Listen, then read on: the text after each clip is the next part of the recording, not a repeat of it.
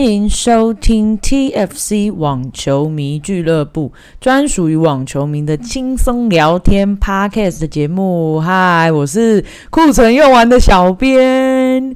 好啦，就是今天这一集，我们有点类似一样，是通勤通勤特别集。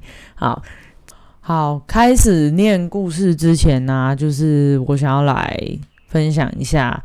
就是我们的 podcast 的终于破十五集啦，那我们的听众那个聆听次数也即将破三千次，好，那非常感谢大家的支持。就是这个节目一开始只是在小编一个很无聊的情况下开始的，那我们从去年七月底八月初到现在也过去了。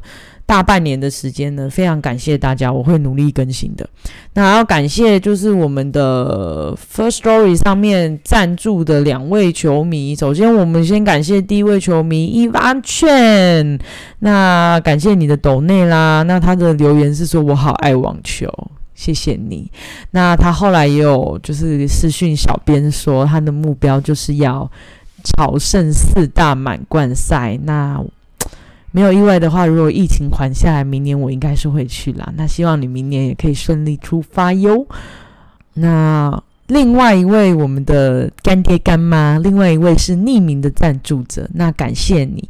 那他回复的留言是：珍贵的台湾本土网球节目，一定要支持一下啦！小编的闲聊超对痛，谢谢。希望你没有觉得我的闲聊都在讲我老公。好，那顺便跟大家讲，今天录音的这一天是一个很特别的纪念日，因为今天是我老公回归了 将近一年的时间回归的第一场比赛日哦。那至于比赛结果怎么样，我现在也不会知道，因为还没开始打。那希望是顺利的啦。好，那就谢谢以上两位斗内啦，感谢干爹干妈支持节目继续做下去。好，那我们话不多说，我们节目就开始喽。这集我们要来聊的是网球场上的真实犯罪系列。所以今天的这个 title 我把它命名叫“空手夺白刃，劫后余生的大满贯冠军”。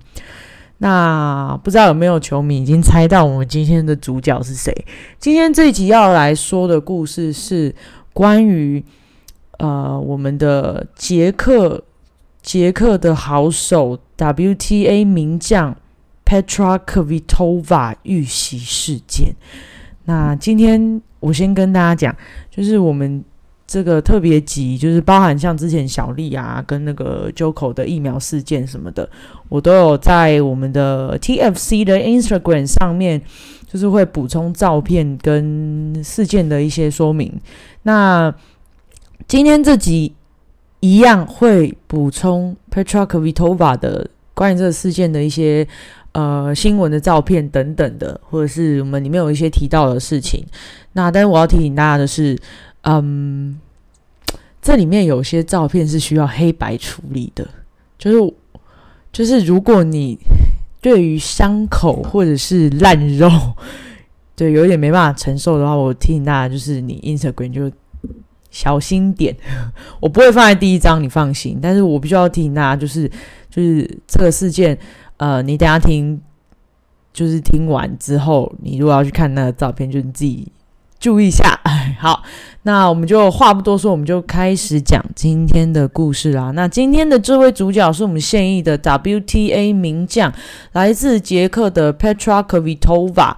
那在中文的翻译是叫做佩特拉科维托娃或克维托娃。那小编就以球迷普遍，其实我们都比较习惯称呼他的绰号科 V，就是 KVI 这样子。那我就就今天就在这边称呼他科 V 这样子。对于一些新球迷来说，应该是比较亲切啦。那一九九零年出生，今年三十二岁的科 V Tova 呢？科 V 原本在网坛的成绩其实就一直非常亮眼。那虽然有些。球迷觉得他的表现并不是那么的稳定，可是基本上他的成绩一直都是在很顶尖的行列。那有那在大满贯的成绩是，尤其是在草地赛事的温布顿网球赛特别的出色。尤其是在二零一零年的时候，当时才这个二十岁的他就已经打进了单打四强。那隔年，他随即就在隔年的二零一一年击败了这个我们已经拿过生涯大满贯的 Maria Sharapova 莎拉波娃哦，这位前球后。那以及在二零一四年的时候，他又击败了加拿大的布沙，就是布沙尔哦。那个诶，听说布沙最近也要受伤回归球场了。好，他分别打败这两位名将，拿下了两座温网的女单冠军。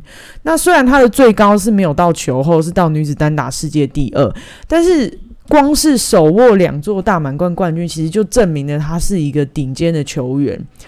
可是呢，就在二零一六年年底，那一年他才二十六岁、二十七岁，就在那一年年底发生了一件。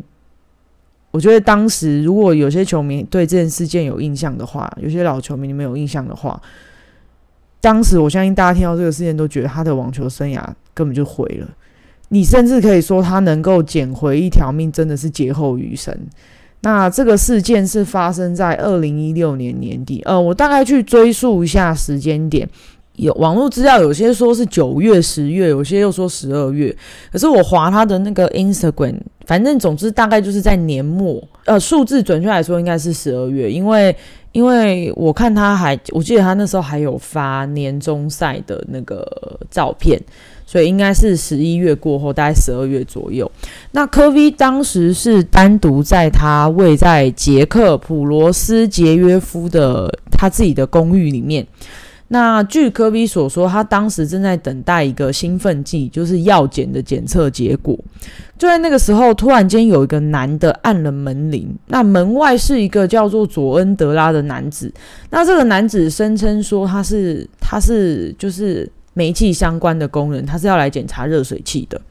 那科比表示，他其实当时他没有想太多，他就开门了。但是这个男的进来没多久，就是佯装一下，就是要检查什么什么的，他就掏出了一把刀子，一把利刃要攻击科比头发。那先讲一下，科 V 的身高是一百八十二公分，他的惯用手是左手，所以很多媒体会习惯称呼他是杰克左手剑。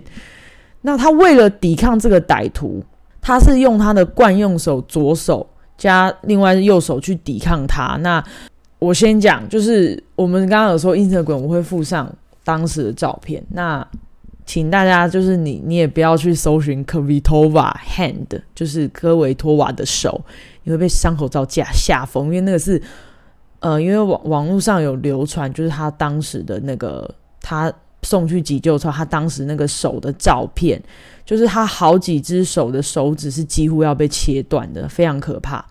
就是你光是看那个照片，你就会觉得这要回到日常生活就很难说的，而且他的神经是有被切断的，就真的是支离破碎。那当时佐恩德拉就是在攻击科维托瓦科 V 的时候，把刀架在他的脖子上，那就基本上他的动机其实就是入室抢劫啦。那科比当时为了要保住自己的小命，他直接用自己的左手抓住了那一把刀刃。真的是空手夺白刃。那说真的，如果不是科比的身材很高大，有超过一百八十公分，其实以女生的力气也很难敌得过成年男性。总之，他就是成功的挣脱之后，冲出去求救报警。那后来也在就是救护人员的协助下，也尽快送到医院去抢救他的左手，因为他的左手的韧带是被狠狠的切下去的。那这一场手术也耗费了将近四个小时的神经去将他的神经接回，因为他的左手是韧带跟两条神经都被切下去。那很幸运的是，后来他的神经就是被成功接回了。那可是医生也不敢断定说他有办法回到职业生涯，甚至很坦然的说，就是你的生涯可能就就是他不好说怎么样，但是这条路很。很难。那当时也有很多球迷觉得说，科比的网球生涯就真的是毁了。可是，就是要跟大家说，非常励志的是，他在二零一七年的时候，经过了一年多的努力，他决定在球场上复出。复出之后，在二零一八年，也就是这件事件发生的大约两年后。她居然重返了女子单打世界前十，这真的非常不可思议。而且最惊人的是，科比在二零一九年初打入了同样是四大满贯赛之一的澳洲网球公开赛女单决赛，这也是她生涯第三次打进大满贯的决赛，也是首次打进澳网的决赛。那那是相信大家都印象很清楚，就是真的很励志。那虽然很可惜，最后在决赛败给了当年度的冠军 Naomi Osaka 大阪直美，可是他的励志表现真的是感动了全球所有球迷的心。我还记得那个时候的中文球评也是非常，就是非常称赞，而且一直提到就是他因为那个事件那个影响有多大，大家都觉得我们可能要看科比退休了。那在这里也跟大家讲一下，就是截至二零二二年三月二十八号的 WTA 世界排名显示，也就是最近期的世界排名。那科比的排名是世界排名三十二，就基本上还是在顶尖行列之中。好，那大概讲完这个事件的概况呢，我们最后来讲讲后来这一位歹徒佐恩德拉的后续。那佐恩德拉在之后被捕之后呢，他就进入了一个非常冗长的司法审判，大概是两年多的时间。最后他在捷克的法院被宣判了八年有期徒刑。那原本检察官的诉求是十二年有期徒刑，可是很可惜，就是最后只有判到八年。那基本上还是尊重司法判决这样子。那科比对此事件他并没有表达太多的情绪，他只表示说他很高兴这件事情终于落幕了。他只有说就是哦，it's over 这样子。那佐恩德拉就是他也是一个有前科的人，就是他当时其实他的判决出来的时候，他就已经因为别的案子就是有有已经在服刑了。那至于是什么案子，网络上的资料没有说，但是但是我有看到有人说是好像也是。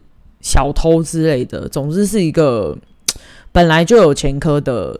好，那还有一个特别想要跟大家提到的事件，就是，其实，在一九九三年的四月啊，也曾经发生过一件震惊当时网坛的真实犯罪事件，而且这个用刀袭击的事件，居然是发生在网球场上、比赛场上哦，就是当时的前球后莎莉斯 （Monica Salis）。他也曾经被袭击。那莫妮卡呢？好，我这里称呼她莎莉丝好了，大家应该会比较熟悉。而且最可怕的是呢，那个是一场在德国汉堡的一个比赛，有一个自称是格拉夫，就是德国就是球后的格拉夫的球迷帕谢，就是他的名字翻译叫帕谢。那他冲上去，直接往沙利斯的后背就这么刺下去了。那但是你们又觉得说怎么没有保安？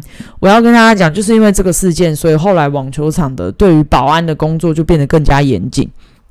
那当时虽然就是工作人员马上冲上去，可是还是留下了一个一点五公分深的伤口。那歹徒的动机真的非常的神经病，他。他的动机是说，他非常痛恨沙利斯抢走了格拉夫的球后宝座，就是就整个就是神经病。